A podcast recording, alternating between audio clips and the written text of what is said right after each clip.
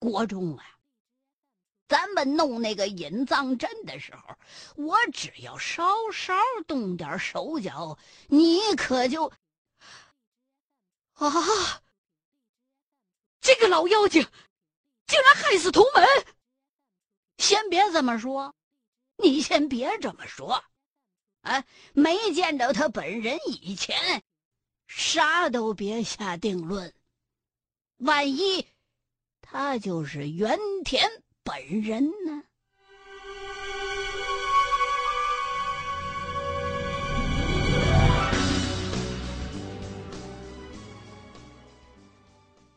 三天之后，张国忠正吃着早点呢，忽然接到了秦葛的电话：“站长家，军情六处的消息出来了，你来一下。”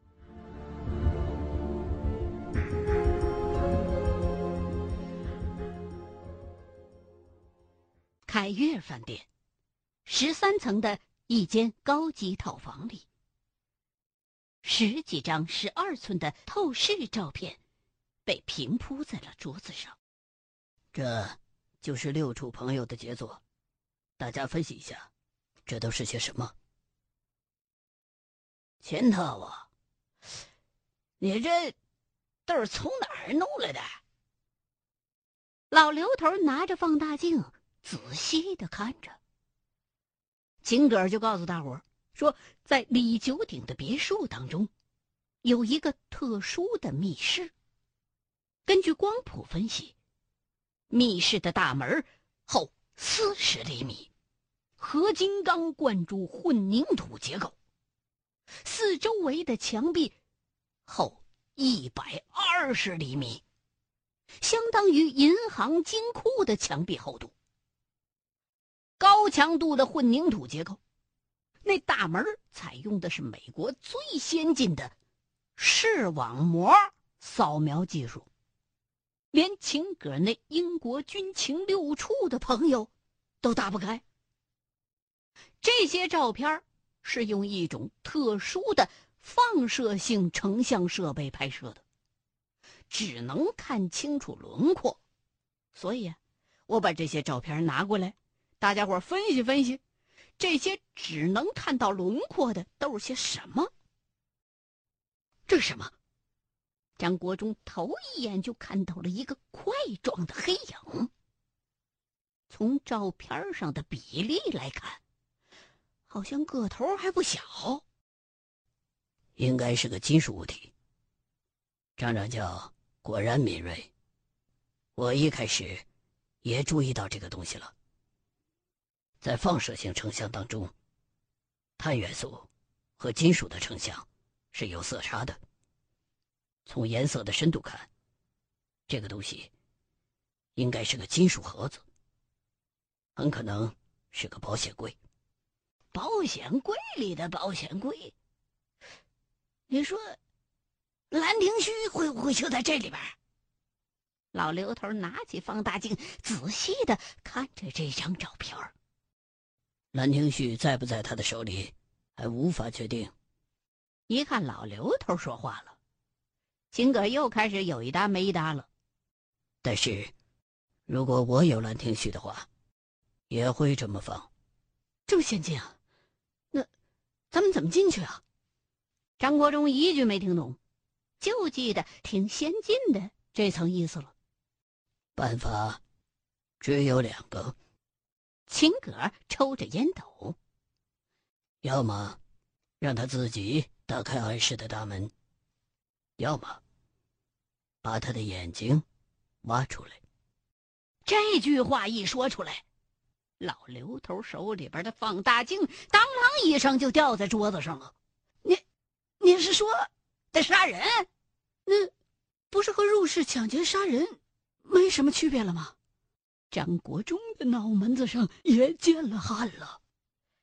这个人的身份是假的，如果他真的是茅山大弟子的话，那么他犯的应该就是叛国罪，所以在中国理应该被判处死刑。既然他冒充原田幸九郎去了日本，他的日本国籍就应该是无效的。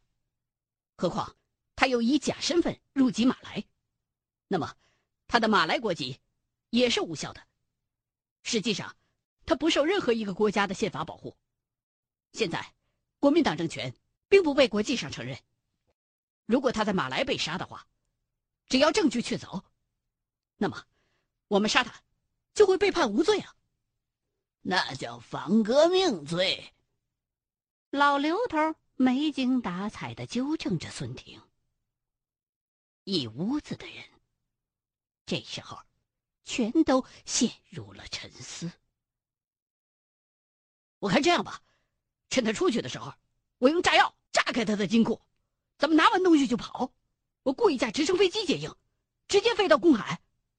半天没说话的艾尔逊忽然来精神了，还是老爱好爆破，能把一米厚的墙都炸开，那里边那宝贝还要不要了？老刘头也是郁闷。听你们刚才说的，好像那个人挺坏的，就算不要宝贝，都给他毁了，也让他难受难受啊。艾尔逊不厌其烦的解释。老刘头听得脸都绿了。阿迅，你少说两句吧。孙婷也郁闷，毕竟是学法律的出身，干的是考古，对于这种现代化的装备一点都不了解。大家不要说了，下周咱们去马来，我联系六处的朋友，咱们一起研究一下。他是专家。秦葛也陷入了沉思。虽然对于探险有研究，可是对于这种先进的防盗设备，秦格也是一窍不通。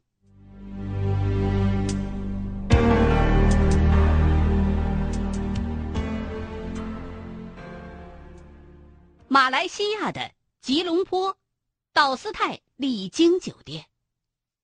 你就是张国忠，不敢相信眼前这个人就是大名鼎鼎的英国军情六处的特工。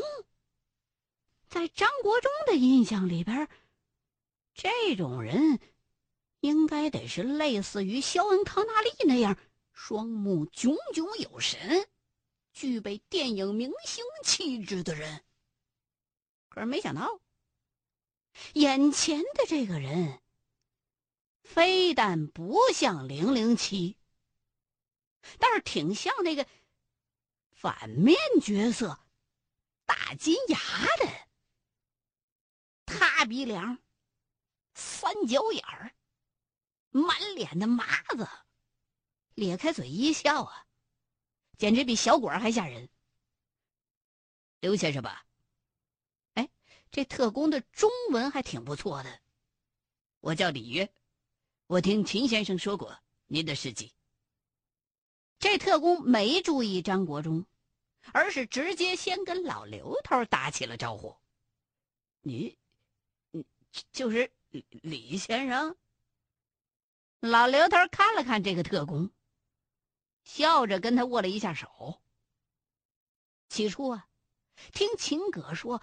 这人曾经有过不少传奇的经历，可是这时候见到真人儿，真是无论如何也很难把那些事情跟这眼前的这位联系到一块儿去。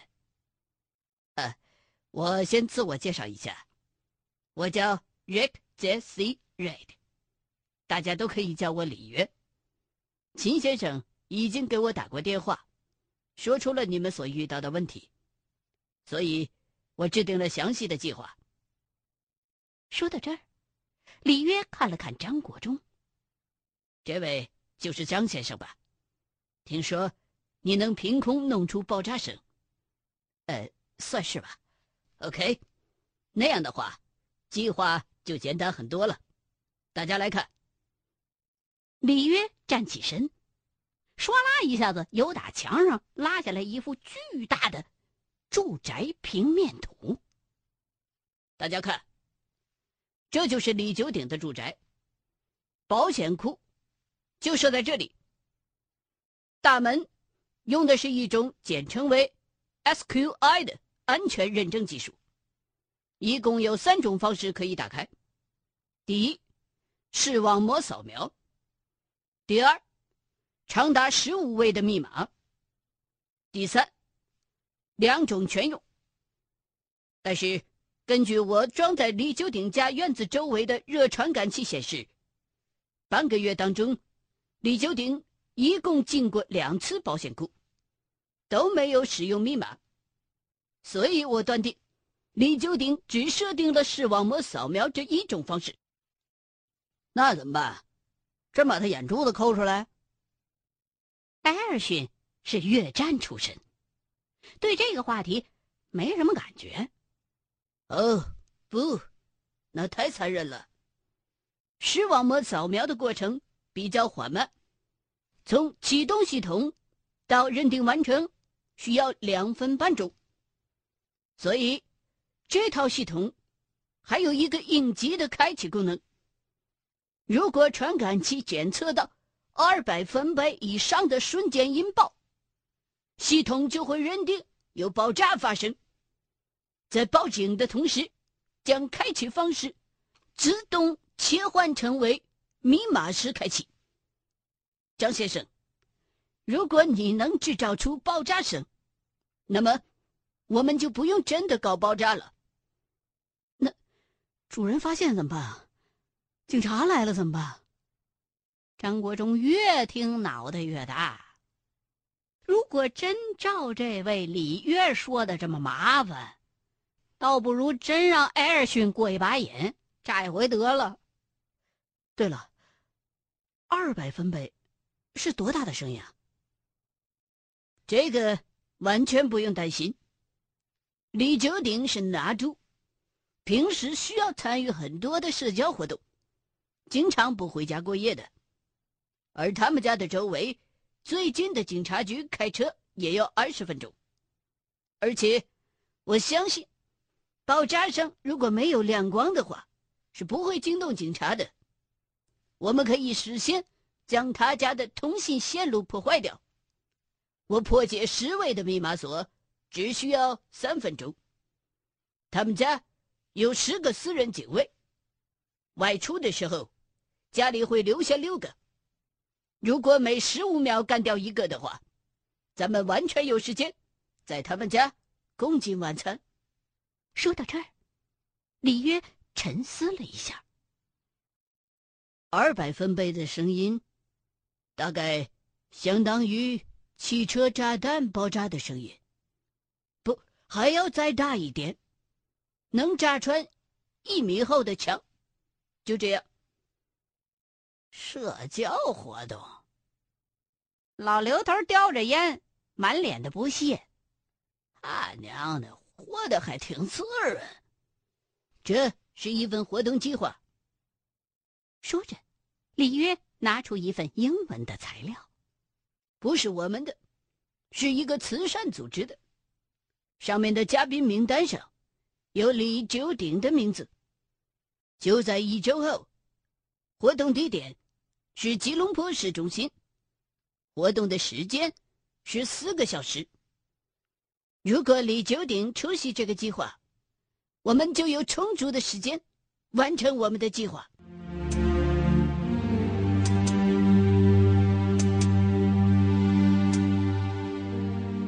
按照里约的计划，这次行动一共分为三个步骤。首先。是由里约自己和艾尔逊用狙击步枪射杀警卫，然后老刘头和张国忠制造爆炸的音效。与此同时，艾尔逊负责在警车来的必经之路上布置三角钉。之后，里约到保险库门口破解密码锁，然后老刘头张国忠。秦葛进屋拿东西。最后，由孙婷负责驾车撤离。根据孙婷自己透露，他曾经连续三届参加过世界上最艰险的达卡尔拉力赛，排名还算不错。安排给孙婷的车呢，是一辆道奇牌的货车，就是中国所谓的面包车。但是这面包车可不是普通的车，已经经过了专业级别的改装了，特别配备了一台十二气缸、七升双涡轮增压的发动机，悬挂系统也改造过，底盘比正常的型号降低了百分之四十，这样一来，它速度就快了。最高时速能够达到二百七十五公里。在行动之前的那几天啊，孙婷唯一的工作就是开着这台改装车，在周围熟悉街路。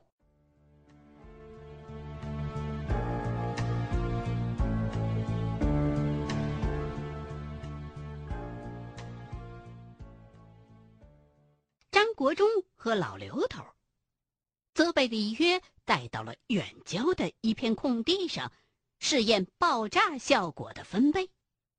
哦，一百五十分贝，还差三十分贝，简直是奇迹！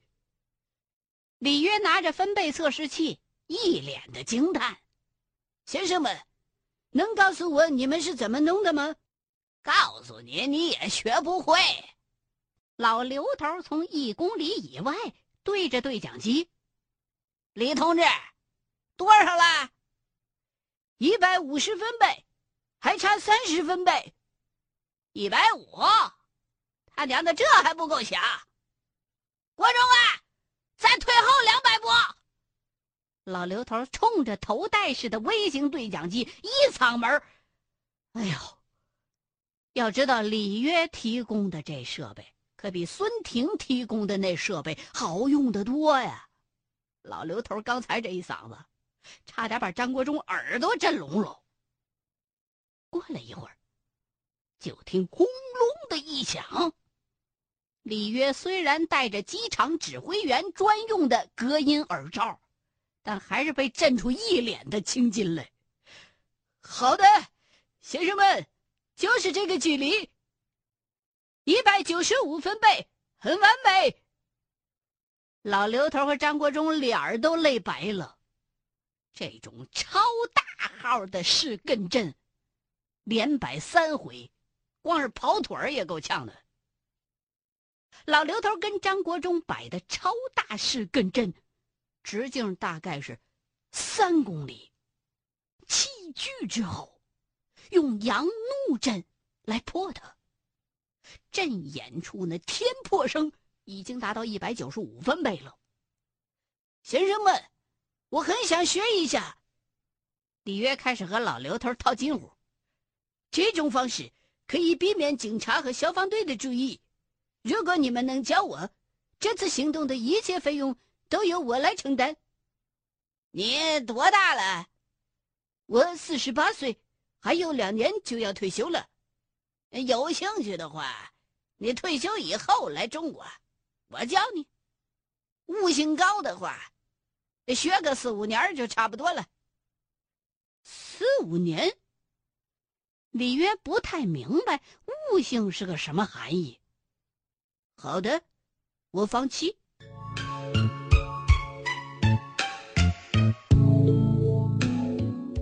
三天之后。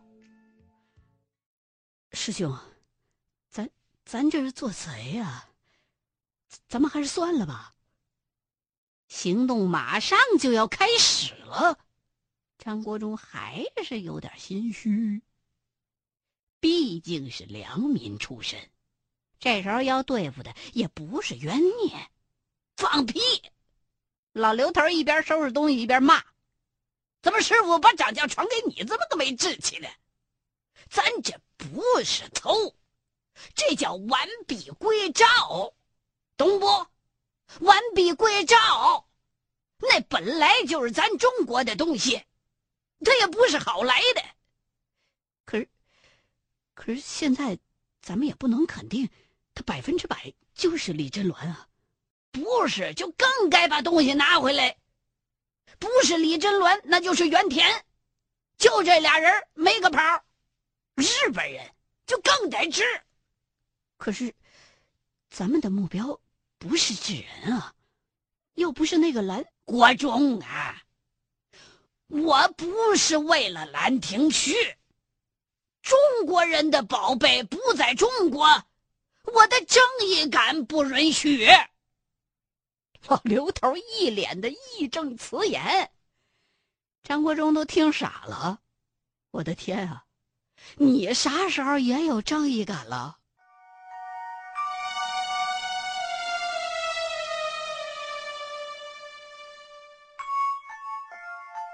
吉隆坡近郊，李宅。这是一个似乎开发失败的别墅社区。放在中国，就是所谓的死盘。